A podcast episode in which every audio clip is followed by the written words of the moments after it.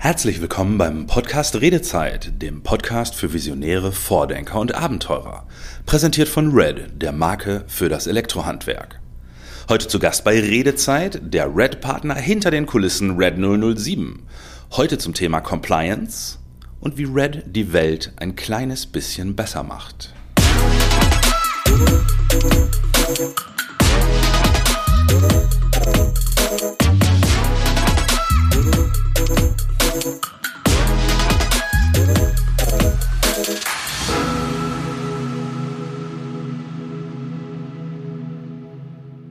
Heute haben wir einen alten Bekannten beim Podcast Redezeit, unseren Red 007, der vor einiger Zeit ja auch schon einmal hier mit uns über das Geschäft mit und in Asien gesprochen hat. Hallo Red 007. Hallo Mirko, schön, dass ich nochmal dabei sein darf. Freut mich auch. Red 007 ist einer der Red-Partner, die bei der Realisierung der Red-Produkte im Hintergrund mitwirken. Sein Name bzw. sein Unternehmen wird hier daher nicht genannt. Red 007, heute soll es ja wie beim letzten Gespräch schon angekündigt, um das Thema Compliance gehen. Vielleicht erstmal mhm. zum Anfang, was bedeutet Compliance eigentlich grundsätzlich? Ja, also im industriellen Umfeld, ähm, im generellen heißt Compliance die grundsätzliche Einhaltung von Gesetzen, Normen und Regeln. Und ähm, ja, da wir weltweit aktiv sind, äh, äh muss man eben auch zusehen, dass man die Regeln äh, beachtet, die an anderen Stellen, also anderswo eingesetzt werden oder gelten. Und ähm, zu, den, zu den Regeln, die äh, die Gesetzgebung oder die Norm vorgeben, äh, gibt es dann auch noch weitere äh, selbst auferlegte Grundsätze. Äh, äh, solche Dinge wie, ich sag mal, keine Kinderarbeit, äh, entsprechende Arbeitssicherheitsvorschriften, Löhne auf vernünftigem Niveau und so weiter. Okay. Also das ist das, ist das so, wie wir Compliance verstehen. Okay, das heißt also sozusagen die, das Befolgen von Regeln könnte man, könnte man vielleicht frei übersetzen? Im weitesten Sinne, genau. Mhm. Okay, und was heißt Compliance dann für euch konkret als Partner der Elektrobranche? Also was sind das für Dinge, die sich hinter diesem Begriff verstecken, beispielhaft? Es werden ja viele sein. Mhm. Also die normativen Anforderungen sind ja grundsätzlich erstmal klar, die ergeben sich ganz klar aus dem, aus dem, äh, aus dem Gesetz und da für uns das Produkt ähm, ja auch im europäischen Raum bzw. in Deutschland Anwendung finden soll, gelten da auch die, die deutschen Produktgesetze. Ähm, mit der Arbeitssicherheit sieht das ein bisschen anders aus. Also da haben wir natürlich an anderen Standorten andere Lokalgesetze, aber sollen ja trotzdem versuchen, unsere eigenen, unsere eigenen äh, Grundsätze da äh, nach Möglichkeit mit durchzubringen. Und mhm. für uns hat im, im, in der Elektrobranche in erster Linie das Thema Arbeitssicherheit äh, bei der Herstellung und beim Testen einen entsprechend hohen Stellenwert, weil gerade gerade elektronische Produkte eben aus einer Vielzahl von Komponenten bestehen und da sind einige, da sind viele Vor Vorlieferanten beteiligt. Äh, bei den Leiterplatten, äh, bei der Leiterplattenherstellung werden chemische Prozesse angewandt wie Ätzen.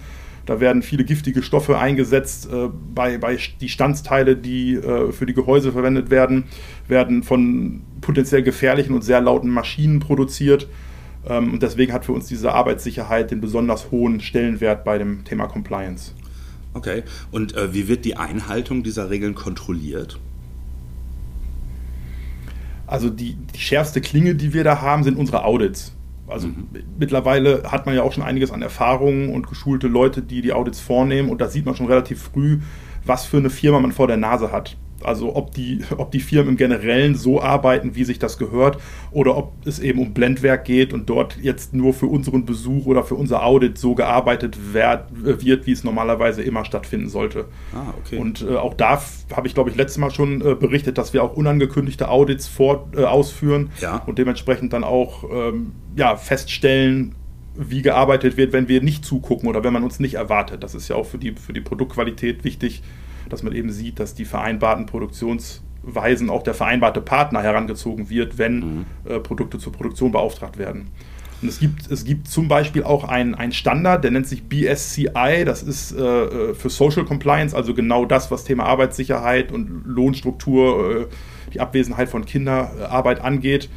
Ähm, das das ähm, findet mittlerweile immer mehr an, Wendung, allerdings in erster Linie bei sehr großen Unternehmen. Ich bin jetzt immer beim Beispiel China, äh, weil das ja auch so unsere, unsere Haupt, unser Hauptquellmarkt ist. Mhm. Äh, und da sieht man, dass immer mehr große Unternehmen eben diese, dieses BSCI-Zertifikat haben, aber kleinere Unternehmen sich da ähm, noch nicht rangetraut haben, weil natürlich Arbeitssicherheit auch immer mit Kosten verbunden ist. Ja. Und die Großen machen das, weil sie irgendwie verstehen, dass sie sonst keine Aufträge aus Europa kriegen, vermute ich. Äh, so ist das, genau. Und weil sie sich also, halt leisten können, offenbar irgendwie auch. Äh, genau, genau. Und das ist eben so, insbesondere wenn man für die ganz, ganz Großen dieser äh, oder die, der jeweiligen Branche produziert, äh, dann wird das auch nicht verhandelt. Also mhm. äh, dann, dann wird das vorausgesetzt und dann kann man bei den großen Produzenten auch relativ einfach umsetzen, dass eben BSCI-Zertifikat äh, erstellt wird und äh, dann die Institution, die das Zertifikat ausstellt, auch eben vor Ort äh, Audits durchführt. Wobei natürlich da immer dann das Problem ist, dass wieder sichergestellt werden muss, dass man sich nicht nur für das, für das Audit schminkt, sondern das eben auch permanent stattfindet. Und deswegen hängen wir das auch selber hoch auf und prüfen das mit. Okay. Diese, diese Arbeitssicherheitsthemen sind ja, äh, sind ja entstehen beim Hersteller quasi. Aber was, was bekäme denn der, ich sag mal, der Fachmann im Feld hier in Deutschland davon mit, wenn jemand in der Prozesskette äh, diese Compliance-Regeln nicht einhalten würde? Was wären so gibt es so typische Dinge, die dann erkennbar wären? Naja, das ist, das ist halt das große Problem. Also ich habe ja jetzt schon so ein bisschen den Fokus auf äh, die Social Compliance gelegt. Mhm. Ähm, bei, bei den normativen Anforderungen, was das Produkt angeht, hat man ja weniger Probleme, weil man die auch direkt am Produkt prüfen kann. Und äh, ob jetzt aber ein Produkt unter schlechten Arbeitsbedingungen produziert wurde oder nicht, das kann man einfach im Nachgang nicht nachvollziehen. Insofern äh, gilt da eigentlich nur die Empfehlung, dass man sich eben auf, auf Marken wie zum Beispiel Red verlässt, äh, die dort einen echten Fokus legen und dort eben auch ihre Produzenten oder Vorlieferanten äh, stark dazu anhalten, eben äh, an der Stelle genau hinzugucken. Und äh, man sieht ja auch, ähm, dass, dass Red einen sehr großen Anforderungsdruck auf seine Partner auferlegt. Ähm, äh, sonst würden wir jetzt wahrscheinlich auch nicht darüber sprechen. Also insofern mhm. äh, ist das gut und sehr, sehr richtig, dass das so gehandhabt wird von Red. Okay. Und ähm, du sagtest schon, in Asien sind die Regeln da ein bisschen anders. Gibt es Compliance in Asien überhaupt? Äh, und wenn, ist, ist das grundsätzlich irgendwie ähnlich oder, oder sind es nur andere Details oder, oder ist das gar nicht vergleichbar oder, oder gibt es diese Idee quasi bis auf die, die es machen, damit sie Business machen, von Rechts wegen nicht? Also China hat einen so großen Markt an ähm, Produzenten und Lieferanten, dass man da wirklich alles vorfindet. Also wirklich von Unternehmen, die absolut auf Weltspitzenniveau produzieren, die also, wo es um, um, die, wo um das Wohlergehen der Mitarbeiter ein Wahnsinnsaufwand betrieben wird, wirklich von eigenen Schwimmbädern, Massageangebote, Fitnessangebote, äh, Gesundheitsbetriebsreisen äh, auf der einen Seite und zum anderen dann auch Unternehmen, die eben mit sehr, sehr einfachen Mitteln ähm, relativ unbedarft, äh, unbedarft äh, produzieren und oft auch gar nicht die Notwendigkeit sehen und das dann, also da wirklich für die, für die Mitarbeiter entsprechende Schutzinstanzen und, und Auflagen zu kreieren. Und dass das endet dann auch oft im Streit, äh, denn, denn Schutz kostet Geld und gerade in den, in den einfacheren Technologien, also wo es wirklich um reine, äh, ich sag mal, reine Umform, Metallumformarbeiten geht oder mhm. sowas, da hat man das eher, dass man sich damit mit Unternehmen konfrontiert sieht, die äh, da noch gar nichts oder sehr, sehr wenig gemacht haben. Und es gibt in China zunehmend Auflagen, die fordern, was auch an die, an die Anforderungen, die in der westlichen Welt gelten, äh, angelehnt ist, aber natürlich ist es immer schwierig und es dauert einfach, sowas umzusetzen. Okay. Das heißt, das entwickelt sich gerade, während wir sprechen, mehr oder weniger. So ist das, genau, ja. Okay. Und, und wie geht ihr dann damit konkret um? Ähm, oder auch vielleicht anders gefragt, welche Chancen und Risiken siehst du? Ähm, beziehungsweise wie sehen, wie sehen eure Lösungen aus, wenn ihr, wenn ihr mit, diesen, mit diesen Themen umgeht? Du hast schon gesagt, dass du manchmal auf dem Absatz kehrt gemacht hast, wenn du äh, in ein Unternehmen in China reingekommen bist. Das ist sicher ja, ein Teil also, dieser Antwort. Aber was, was tut ihr? Das, das, das ist ein ganz zentraler Teil der Antwort. Also ich, ich, ich halte das so, der Kunde hat die Macht. Mhm. Also wir, wir haben die Verpflichtung, unser Gewicht in die Waagschale zu werfen, denn nur so können wir Änderungen erzwingen. Also ähm, wir müssen die Auflagen an, ansetzen und die Maßstäbe ansetzen und der Lieferant hat das zu erfüllen. Äh, denn es ist, es ist ja wirklich gefährlich und auch verwerflich, ähm, da ein, ein, ein Unternehmen als Lieferant zu favorisieren, was eben Geld spart durch sehr ungünstige Arbeitsbedingungen äh, und dementsprechend einen Wettbewerbsvorteil hat. Das, das, ist, das mag für den einen oder anderen verlockend sein, für uns ist das ein absolutes No-Go. Und deswegen sind diese, äh, diese Themen, die, die die Arbeitssicherheit und im Generellen die Social Compliance äh, angehen, ein verpflichtender Vertragsbestandteil. Ah, okay. Und äh, deswegen prüfen wir auch so engmaschig, ob das auch alles wirklich Realität ist, was versprochen wurde. Mhm. Und hättest du sowas wie eine Zukunftsprognose für, dieses, für diesen Themenbereich? Also was schätzt du, wie sich dieses Feld Compliance in den nächsten Jahren entwickeln wird? Einerseits in Asien, aber vielleicht auch im, im Rest der Welt. Was, was denkst du, wohin geht die Reise? Hm. Also was, was China angeht, man sieht das ganz klar, dass, dass China da nicht untätig ist. Also die Regierung ist nicht untätig. Es hat sich auch in den letzten zehn Jahren extrem viel, viel getan. Es ist halt ein, ein sehr großes Land mit einer unglaublichen Anzahl an Unternehmen. Und wir im Westen haben ja auch ein Stück weit leicht reden, denn wir haben für diesen Prozess der Industrialisierung und der Ausarbeitung dieser ganzen Standards und der Arbeitssicherheitsrichtlinien 100 Jahre gebraucht. Ja. Äh, und da hat China natürlich auch einen massiven Nachholbedarf und äh, macht das aber auch in sehr großer Geschwindigkeit. Und, das heißt, das heißt ähm, ihr das, unterstützt die, die Lieferanten auch, so sie denn kooperativ sind und nicht sagen, ist uns wurscht. Ja, selbstverständlich. Letzten Endes, äh, unser, unser Hauptauftrag ist an der Stelle, dass wir Gewahrheit schaffen. Dass man wirklich sagt, das ist wichtig, das ist notwendig und es wird mit uns kein Ohne geben. Mhm. Und äh, das, das zeigt sich ja auch, ich denke, das ist auch Teil der, ähm, äh, Teil des Grundes, warum es eine so schnelle Entwicklung dort gibt, weil die Märkte und die Unternehmen einfach sehr stark international verflochten sind und immer mehr äh, äh Kundenunternehmen äh, auch dann darauf beharren, dass diese Standards gemacht und eingehalten werden. Und es darf eben kein Nachteil sein, wenn man sich, ähm, wenn man sich äh, daran hält, sondern es muss ein Nachteil sein, wenn man sich nicht daran hält. Mhm. Da, da kann, kann, eigentlich nur dann gemein, gemeinsame Standards als Ziel gesetzt werden. Und da ähm, ja, da ist auch die Politik gefordert. Ja, das scheint ja auch große Wellen zu schlagen. Ich erinnere mich vor einiger Zeit an, an irgendeine Story mit Apple, die ja auch in China großflächig produzieren. Da waren scheinbar die Compliance-Regeln nicht so ganz perfekt eingehalten, wenn ich das richtig in Erinnerung habe. Trotzdem es ja ein großer Laden ist, spannend.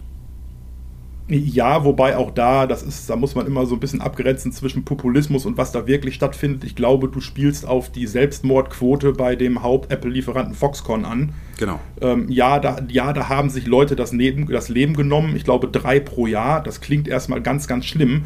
Man darf aber nicht vergessen, dass Foxconn über eine Million Mitarbeiter hat. Oh. Äh, und dementsprechend, wenn man sich das mal anschaut, Köln hat auch eine Million Einwohner und da nehmen sich deutlich mehr als drei Menschen pro Jahr das Leben. Äh, und dementsprechend ähm, ja, müsste man das dann auch da mal in Relation setzen, was nicht heißen soll, dass, äh, dass man nicht sehr, sehr genau hingucken muss und insbesondere solche großen Player wie Apple natürlich ein sehr, sehr starkes Augenmerk darauf legen müssen, äh, gute Arbeitsbedingungen zu haben. Aber zumindest aus meiner, aus meiner Kontaktwelt äh, in Shenzhen, wo Foxconn sein größtes Werk hat, äh, Foxconn ist ein sehr, sehr beliebter Arbeitgeber dort. Ah, okay. Also insofern, ähm, Spannend, so wie die Sachen dann bei uns Randanekdote. Wieder, ne? hm. Genau, ja. Uh, okay, ähm, eine Frage noch. Du hattest, du hattest das äh, im Vorgespräch gesagt, dieses Thema Gutes bewirken, auch über die reine wirtschaftliche Notwendigkeit hinaus, ist ja auch etwas, was dir wichtig ist, hast du mir gesagt. Ähm, hast du da vielleicht mhm. so ein oder zwei Erlebnisse oder Geschichten, die du mit uns teilen würdest, wo das möglicherweise gelungen ist?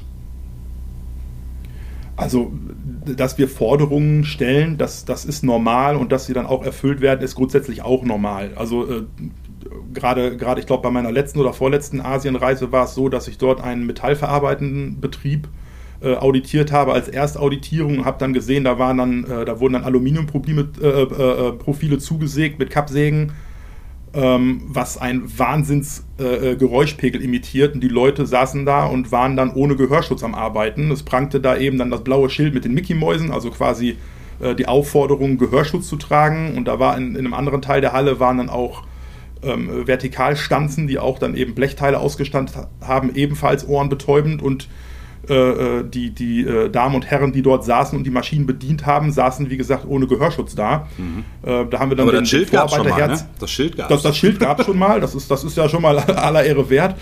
Ähm, grundsätzlich äh, ist, das, ist das der Anfang, äh, aber eben nicht das Ende. Und wir haben dann eben den Vorarbeiter herzitieren lassen, haben ihn gefragt, warum denn bitte die Mitarbeiter keinen Gehörschutz tragen. Und er sagte dann, die wollen nicht.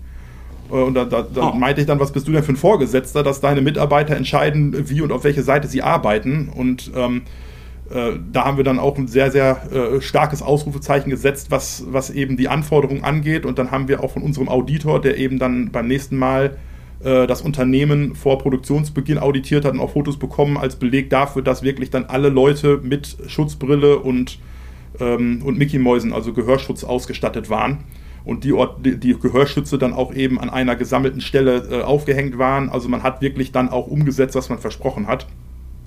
Und ähm, gerade gerade jetzt, ich, ich, sage das auch explizit, dass es eben Plätze gab, wo die aufgehängt werden und wo die Mitarbeiter das entnehmen können. Das zeugt davon, dass das nicht nur ein Showcase war, um uns zufriedenzustellen, sondern dass das eben tatsächlich dann auch in der Fläche so Anwendung findet. Und ähm, ähm, es, es, geht immer schnell, dass dann äh, der arme Vorarbeiter vom, äh, vom Chef, der mich dann meistens begleitet, auch richtig rund gemacht wird. Mhm. Äh, warum denn seine Leute nicht tun, was sie tun sollen. Aber äh, mit auch da darf man sich nicht blenden lassen von einer von einem starken Auftritt des Geschäftsführers. Äh, das ist dann nicht die Lösung, sondern das kann nur der erste Schritt sein.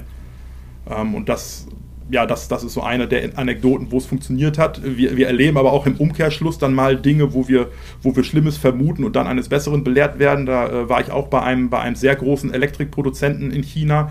Äh, und beim Rundgang ist mir ein, ein, ein Mädel aufgefallen, was in der Produktion arbeitete. Die hatte also für mich wirklich die Anmutung eines Schulkindes.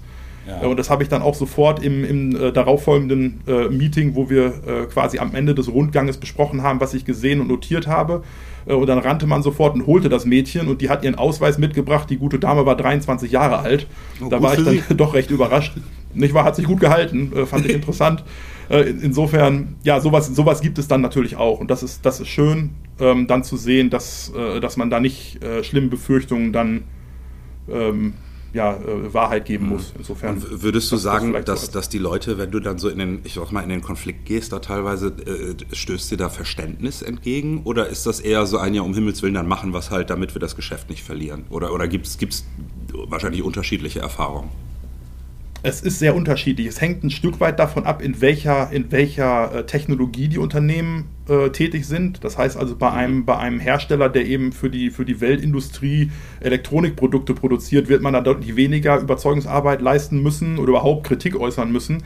Äh, bei den Vorgewerken ist das äh, viel spannender. Also da, wo wirklich ähm, ich sag mal, Roh- oder Halberzeugnisse gemacht werden, wo also wirklich nur Blechverarbeitung stattfindet oder Kunststoffteile gespritzt werden, da hat man das öfter und da gucken wir eben auch regelmäßig hin, weil üblicherweise es ja so ist, bei Unternehmen, die eben nicht äh, selber entwickeln oder nur fertige Produkte äh, kaufen, äh, dass sie von den Vorlieferanten gar nicht sehen. Und ja. da genau liegt auch so ein bisschen die Krux. Man sieht eben bei den Unternehmen, die weltweites Standing haben und wo eben viel ähm, westlicher Publikumsverkehr ist, da äh, hat sich schon viel getan. Bei den zuarbeitenden Gewerken, da ist noch viel Arbeit zu leisten. Und äh, gerade mhm. da setzen wir natürlich an. Also das, das ist der, der schwierigere Teil, aber auch da ist es ja genauso wichtig, weil tendenziell auch dort einfach die größere Gefahr und der viel, viel größere Handlungsbedarf besteht. Ja, ja. Okay, also das freut mich zu hören, dass da neben dem geschäftlichen Erfolg dann auch tatsächlich was, was wirklich irgendwie menschlich Positives auch dabei rumkommt, teilweise. Ähm, schön. Das gehört mit zum Geschäft dazu. Das, ja, das gehört umso besser. Also. Okay, ich, ich stelle gerade fest, unsere Zeit ist schon wieder vorbei. Da, danke dir, Randall 07, okay. für das interessante Gespräch äh, zum Thema Compliance heute. Ähm, ich hoffe, wir hören uns nochmal. Ähm, vielleicht fällt Sehr uns gerne. ja noch irgendwas Spannendes ein, was aus dem Red-Universum zu berichten ist. Bis dahin sagt euer Mirko erstmal Danke fürs Zuhören und bis zum nächsten Mal bei Redezeit dem Podcast für Visionäre, Vordenker und Abenteurer von Red, der Marke für das Elektrohandwerk.